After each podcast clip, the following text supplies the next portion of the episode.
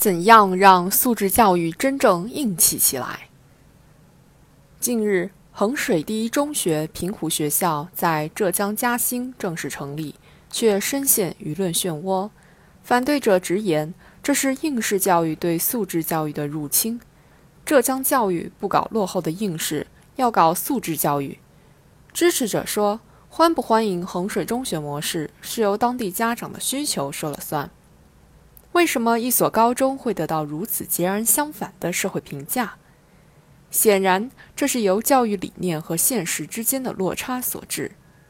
衡水中学素有“高考加工厂”之称，每年都有数量惊人的学生考入清华、北大等名校，但其军事化管理的教育模式及全省范围内跨区域招生的掐尖儿行为，也让其成功饱受争议。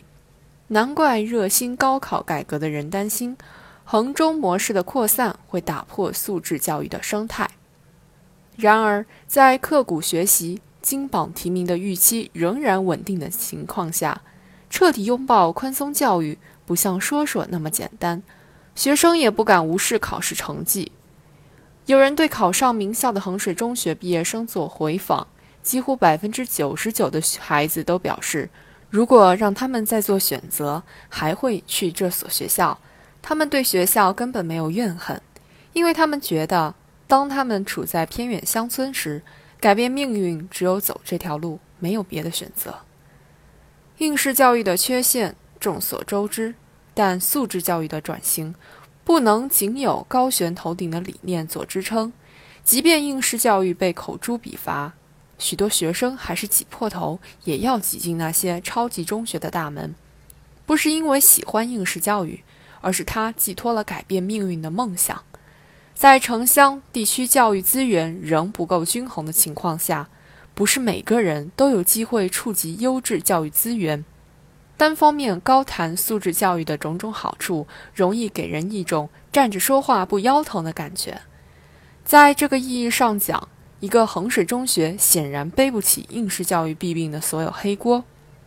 把批评的火力集中到衡中模式，也无法疏解对教育公平过度关切引发的社会焦虑。话说回来，从应试教育向素质教育转轨，是中国教育必然的进阶趋势。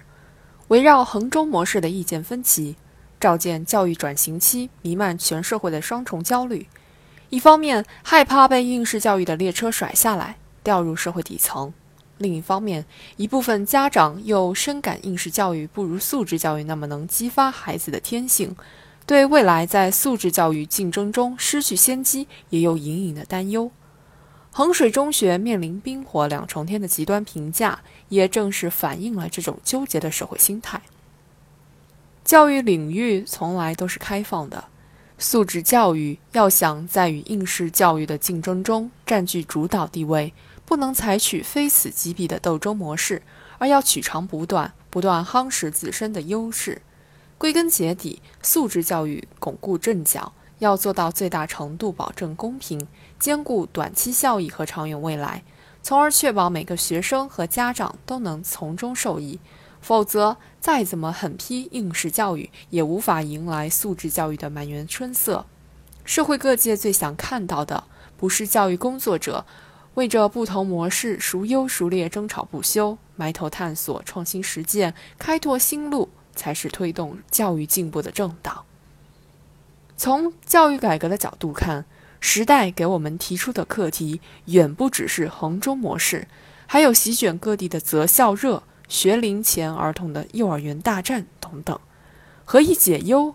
唯有全面深化改革。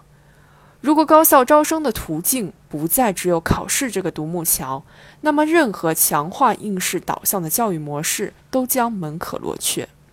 如果没有超级学校，没有顶端优势，那么谁也不会为挤入名校而发愁。在改革中，让教育资源配置趋向平衡，让上升通道更为多元和公平，让每个学生的潜力充分释放出来，社会关切后顾无忧了。素质教育就会硬气起来。如果你想造一艘船，不要抓一批人来搜集材料，不要指挥他们做这个做那个，你只要教他们如何渴望大海就够了。发展素质教育，道理亦然。